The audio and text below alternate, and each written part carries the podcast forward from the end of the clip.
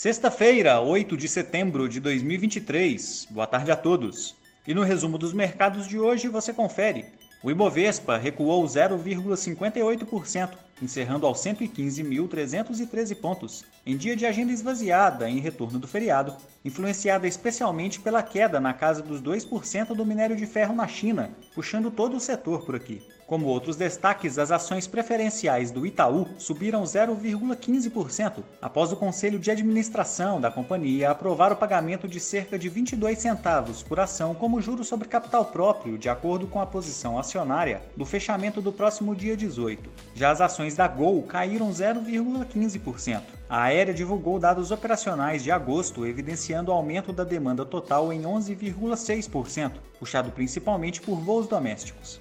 A taxa de ocupação no mês atingiu a faixa de 84,4%.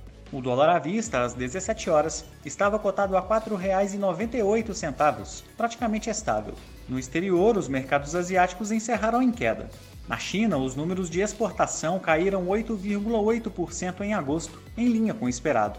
Esse foi o quarto mês consecutivo de queda, evidenciando uma desaceleração no consumo global. Na virada do dia, saem os dados de inflação ao consumidor e produtor no país. Por lá, o índice Xangai Composto recuou 0,18% e no Japão, o índice Nikkei recuou 1,16%. As bolsas europeias subiram, repercutindo a inflação ao consumidor na Alemanha, que encerrou agosto em alta de 0,3% na comparação com o mês anterior, acumulando uma elevação de 6,1% em 12 meses. O índice Eurostock 600 avançou 0,22%. As bolsas americanas também avançaram após o crédito ao consumidor mostrar um crescimento de 10,4 bilhões de dólares em julho. Também hoje saíram os dados do estoque no atacado no país, que recuaram 0,2%, mais forte que o esperado.